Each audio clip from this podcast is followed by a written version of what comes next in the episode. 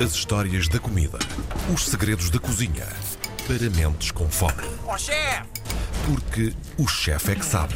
Mais nada. Mesmo preso no trânsito, ele chega cá. É verdade. Tiago Emanuel Santos, bom dia. O trânsito hoje esteve a dar-nos uma lição de como se faz um bom guisado. Tem que ser atempadamente. Não podemos deixar as coisas andarem mais depressa do que tem que ser. Tem que chegar quando tem que chegar. Eu não é? pensei que estava um grande assado hoje. Hoje não, hoje estava uma grande cabidela, porque infelizmente houve acidentes. Não, estou a brincar. Isso. Certo. Humor Mas, negro. mas é verdade. Hoje, hoje temos uma cabidela e daí a ligação. Obrigado, João. Nós estávamos a planear isto em off, como é que havíamos fazer a ligação à cabidela. Sim. Hoje vamos falar de arroz de cabidela. Hum, Opa, e, gosto e- tanto. Cabidela que todos nós gostamos imenso. Eu nunca provei, acreditas? Não acredito. Tenho um certo receio, mas continua, por favor.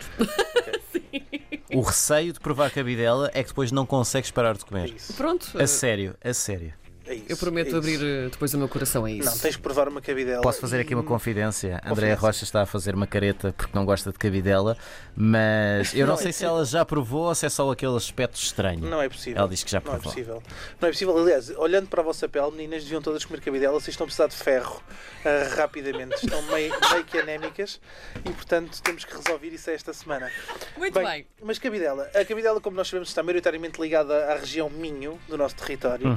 E é interessante porque ela surge ligada a uma economia muito, muito familiar, uma, economia, uma economia que eu chamo de capoeira, porque aquilo que as pessoas faziam era basicamente trocar galinhas. As as galinhas existiam genericamente em todas as, as casas portuguesas, ah, a avicultura, e depois trocavas as galinhas por aquilo que te faltava na economia familiar. Ou seja, trocavas uma galinha por dois chouriços do teu vizinho, ou por um salpicão, ou por um molho de couves, uma saca de batatas. E portanto ela tornou-se relativamente difundida. E esta é a parte da história que nós conhecemos mais recente, mais, mais presente.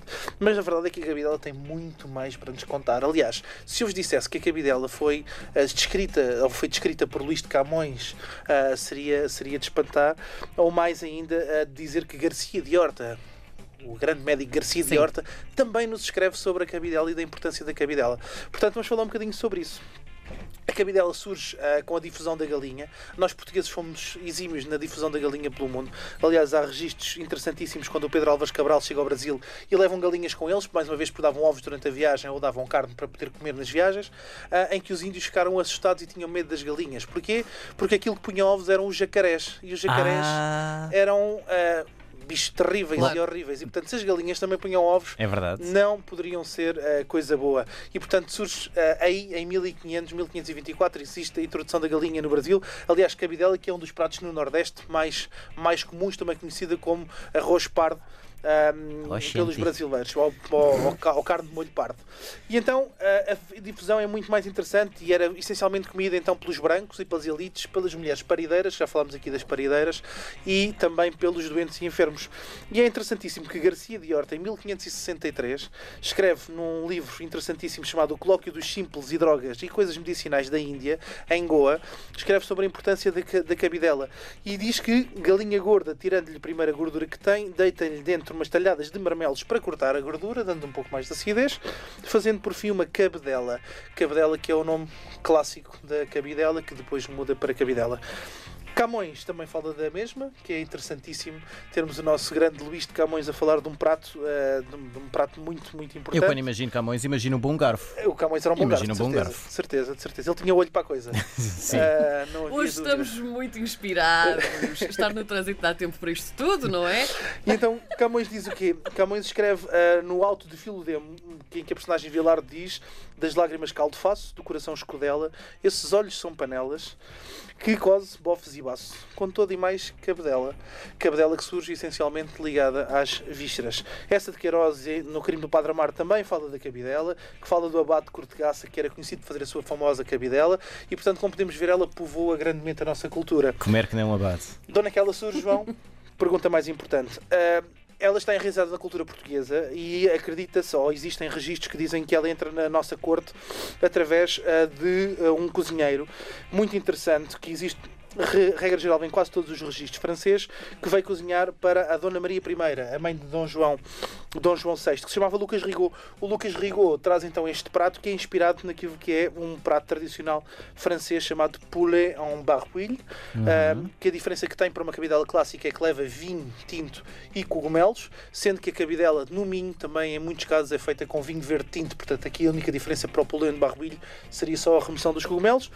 O coco fleury, o sangue, o canard ao sangue, ou até o vin, que o grande Paulo Bocuse, o malogrado Paulo Bocuse, um dos melhores chefes de cozinha todos os, todos os tempos, também fazia com sangue, aproximando esse prato de um, de um barbuilho. A cabidela em Portugal já sabe como é que tem que ser comida, não é? Com um prato cheio, Quente. Quente, se tivermos dificuldades, se for para render mais, bem malandrinho, se não for malandrinho, mais cremoso, interessa-se é fazer uma base de estofado fantástica, a que se adiciona depois esse sangue, depois de cozido o arroz, ahm, com um pouco de vinho verde tinto e um golpe de vinagre generoso. Em algumas regiões, também comida com batatas cozidas e não, adição do, não com a adição do, do arroz na, na preparação do estofado. Pode ser feita de tudo. Na Índia, é feita com leitão, vulgarmente.